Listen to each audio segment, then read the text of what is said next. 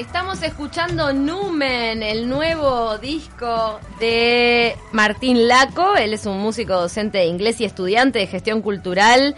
Muy joven, muy completo lo suyo, nacido en el 87 y que ya tiene dos discos de su autoría, el primero Autofagia y el segundo que estamos escuchando en este momento, Numen, que salió en 2018. ¿Cómo estás, Martín? Gracias por estar con nosotros. Hola, ¿cómo están? Gracias por la invitación. Bueno, estás en el mundo de la música desde hace ya unos cuantos años, me imagino, si bien sos muy joven, pero segundo disco, el primero fue en el 2015. ¿La música te atraviesa desde que sos pequeño, desde niño? ¿Ya tenías claro que querías ser músico? Sí, en realidad, eh, gracias a mis padres, que fueron ellos los que como que me motivaron a que fuera a aprender música, empecé bastante chico, a los nueve años, a aprender piano con una profesora del barrio.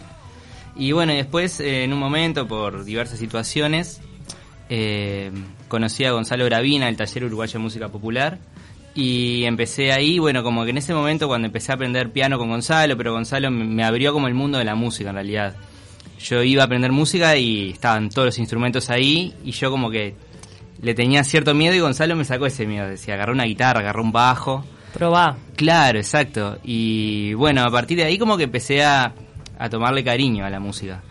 Pero fue como a los 16, 17 años que me animé a cantar primero, que yo no me animaba a cantar. Mm. empecé a tomar clases de canto. Y bueno, después mi profesor de canto, en ese momento, Guillermo Daverede, fue que que me dijo, como que me motivó, me presionó en buena forma a empezar a escribir. Y bueno, lentamente como que empecé a descubrir ese perfil de cantautor que no sabía que, tenía y bueno, que se ha traducido en estos dos discos por ahora. ¿Y para qué ritmo te tira a la hora de, eh, a la hora de componer? Es una buena pregunta. En realidad, eh, me parece que es súper súper importante el trabajo de los productores porque yo cuando compongo, compongo con la guitarra y estoy solo con mi guitarra, es decir, no, no es que me pongo, pongo a pensar cómo sería la instrumentación.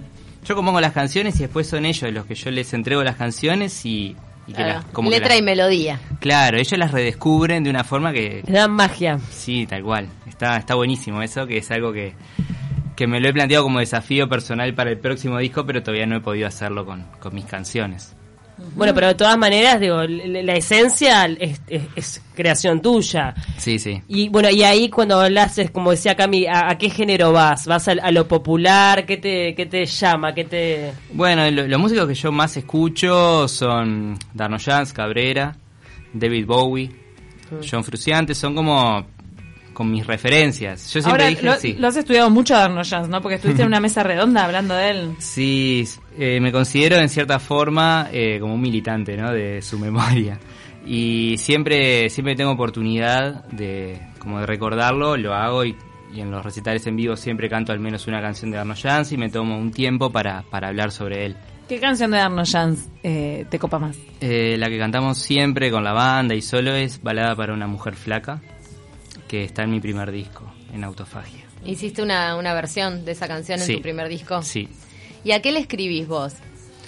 Eh, en realidad me pasa que cuando, cuando me siento a escribir, a veces lo que me motiva a escribir no es lo que sobre lo que termino escribiendo. A veces es... Deriva en otra cosa. Claro, y yo todavía considero que no tengo un tal control sobre lo que yo compongo, decir, bueno, me voy a poner a escribir sobre esto y sale así. Claro, lo que me pasa es que la canción como que se va conociendo y me va conociendo a mí y en cierto momento sí como que decido sobre qué voy a escribir, pero no es el primer paso. En general te sale primero una melodía que una letra. Claro, exactamente. ¿Pero qué te motiva? ¿De repente alguna situación media de bajón? Cuando estás triste, con desamor, ahí decís, ¿arranco? sí, muchas veces sí, otras veces simplemente la soledad, ¿no? Estar en soledad, en contacto con uno mismo y hay uno que como que se enfrenta a uno mismo, ¿no? ¿Y, qué sale primero, la melodía o la letra? Siempre la melodía. Siempre la melodía. sí, sí, no, no he podido. Por ejemplo, Cabrera, él sí dice que tiene muchas veces la capacidad de, de escribir una melodía sobre una letra que él tiene, mm. sobre una poesía o sobre... Yo todavía no he podido hacer eso. Yo como que voy encontrando las, las letras a medida que tengo la, la melodía construida.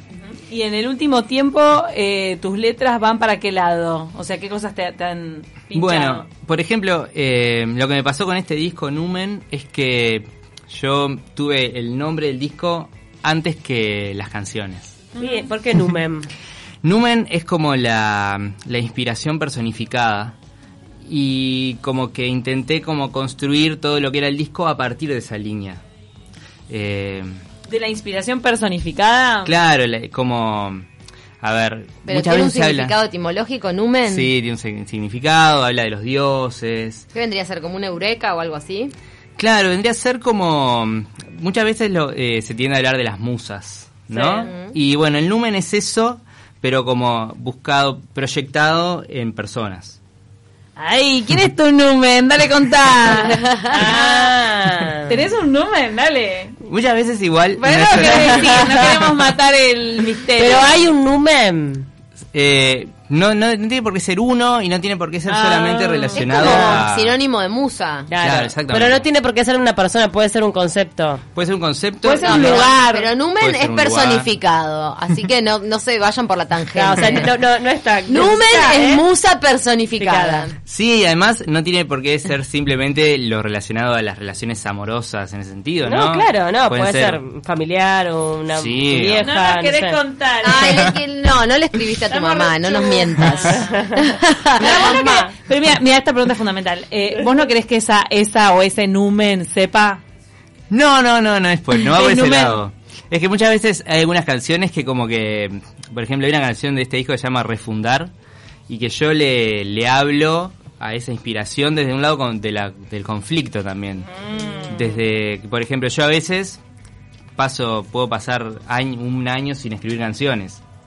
Y digo, a ver, ¿y por qué es eso? Ay, pero te mortificás, ¿no? Un año sin escribir. Eh, no, no es que me Y ahí mortifico. sale la canción sobre el año sin escribir. Ahí va. Y a veces uno se pone a pensar, bueno, ¿qué, ¿pero qué es? ¿Ya se me terminaron? ¿Se me terminó la creatividad? Pero después vuelve a aparecer y como ese conflicto es súper interesante. Pero, ¿no hay canciones y obras de teatro musicales, sobre todo, que hablan del conflicto del creador? Me- Tengo una, tengo una amiga con la que a veces vamos a ver teatro y te dice, siempre andan escribiendo lo mismo, del conflicto que tiene el creativo, el que no encuentra... ¿Dónde la- está numen? Autorreferencial. ¿Dónde está el número?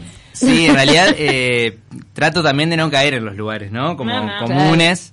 Eh, mucha- en realidad los temas de los que hablamos los músicos van a ser siempre los mismos. Eh, la, como la clave es no caer en, en decirlos de la misma forma o hablar de exactamente sobre lo mismo, ¿no? ¿Qué canción trajiste hoy? Bueno, hoy eh, cuando, cuando me hicieron la propuesta de temas inéditos, eh, en realidad me, me recordé una canción, yo antes de, de ser cantautor, yo tocaba el bajo en una banda, ¿no? Adolescente, todos tuvimos ahí una banda como que tocábamos y... Donde te largaste. Todos tuvimos Claro. me gracia, ¿no? Yo quise tener, pero no tuve. Y bueno, y en realidad... Bueno, todos los que se dedicaron No, después a la claro. música. Claro, Ay, siempre los que encararon, los que encararon para ese lado. Y bueno, yo en esa banda era en Fenotipo, se llamaba la banda, yo era bajista. Y en realidad fue como en el primer lugar donde empecé como a, a explorar ese, como lo, de- lo que es crear, ¿no? Sí.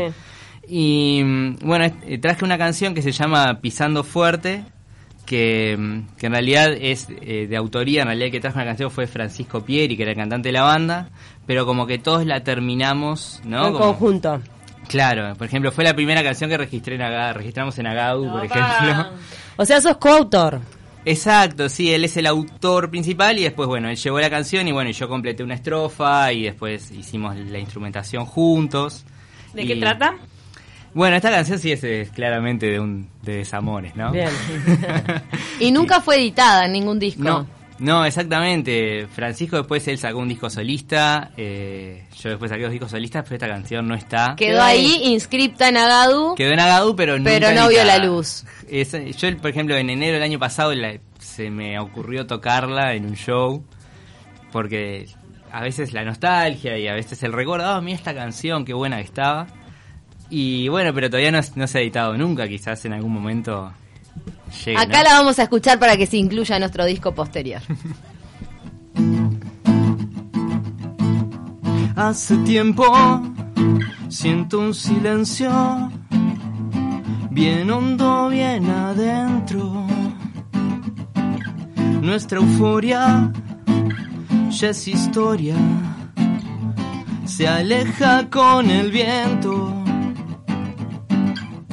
Y estoy buscando una explicación.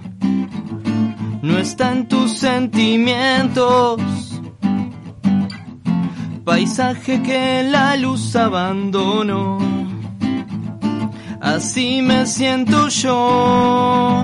Y mientras te agarro, te envuelvo en mis brazos. Mi alma de barro se parte en pedazos. Tengo que alejarme, dejarte tu suerte.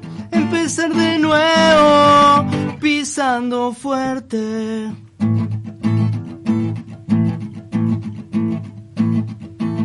Los días pasan, la luna cambia, ya no me habla de ti.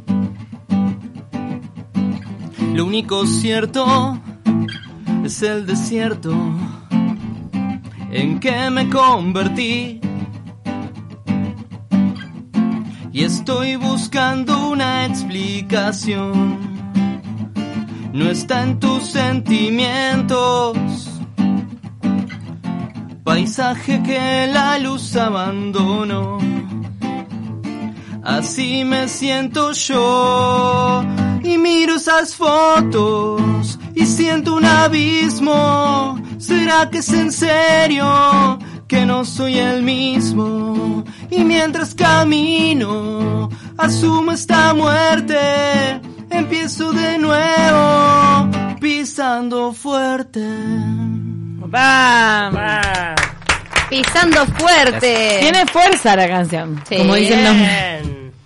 Que vaya para el próximo disco. Acá Bueno. tenés nuestra aprobación. Perfecto, lo tendremos en cuenta. Y ahora nos vas a dejar con alguna del disco de, De de Lumen. El disco ya Bueno. está a la venta en las disquerías. ¿Cómo la gente lo hace para, Eh, sí, hace para adquirirlo? Está en venta en Positos Libros, Mira. en Avenida Brasil y Brito del Pino. Y si no se pueden comunicar conmigo y yo se los hago llegar. ¿A través de tus redes sociales? Sí, exactamente. Instagram es martín-laco y es que es la red que tengo más activa. Se comunican conmigo ahí y yo se los puedo hacer llegar. Y contanos de próximos toques, ¿vas a tener alguno en verano? Ahora en verano eh, estamos bastante quietos.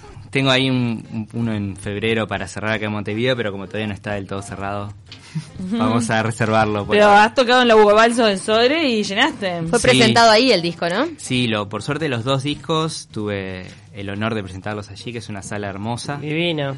y súper súper profesional, súper técnica. Uno puede llegar a la mañana, empezar a armar, es como un placer tocar allí y bueno, espero volver con el tercer disco, ¿no? Cuando ¿No componés en inglés, ya que sos docente de inglés también? Curiosamente no, can- canto, por ejemplo, en este disco está hay una, hago una canción de Bowie y en vivo hago, hago alguna otra canción de Bowie, pero componer todavía no, no, no me siento como cómodo aún, como hablando, como mi voz en inglés todavía no la, no la siento. No- no la No por falta de dominio del idioma, sino porque, bueno, no, no nace la musa. No, inclusive, por ejemplo, me ha causado gracia alguna vez que he publicado alguna canción y me han elogiado cómo pronuncio. Claro. no me han dicho, qué bueno que cantás, no, qué bien que pronunciás, me han dicho. Qué buena Y pronunciación. bueno, soy profe. Eh, sí, pero todavía no he Teacher, sentido. teacher. Es el Teacher, teacher, teacher. el teacher de secundaria, me muero. bueno, nos, nos eh, dejás un tema de, de este disco Numen para despedirnos. Nosotras Sí. este, nos despedimos ya, nos vamos a quedar escuchándolo a él, a Martín Laco, y les deseamos un excelente fin de semana, para algunos largo, con el lunes 6 de Reyes. Pero nosotros estaremos aquí el próximo lunes haciendo de taquito para todos los oyentes de la mañana y también de la tarde. Exactamente, porque ahora nos repiten en la tarde de Taquito a la mañana, de Taquito a la tarde. Los dejamos con 970 Noticias y con Martín Laco con este tema. Chau, Bueno, chau. Muchas gracias por recibirme.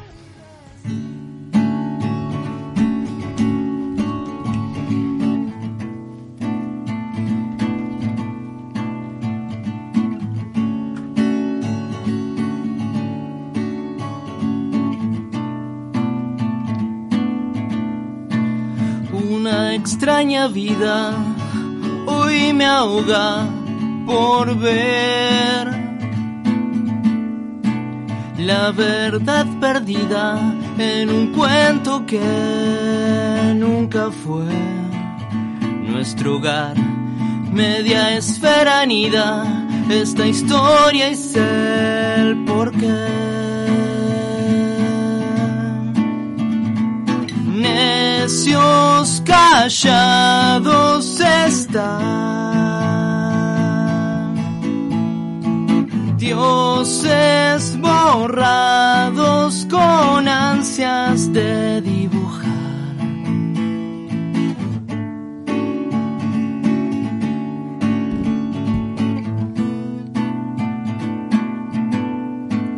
Hoy oscurecía respirando ayer. Claridad esquiva, desenlace que recordé al ignorar media esfera anida, un olvido que se fue. Necios callan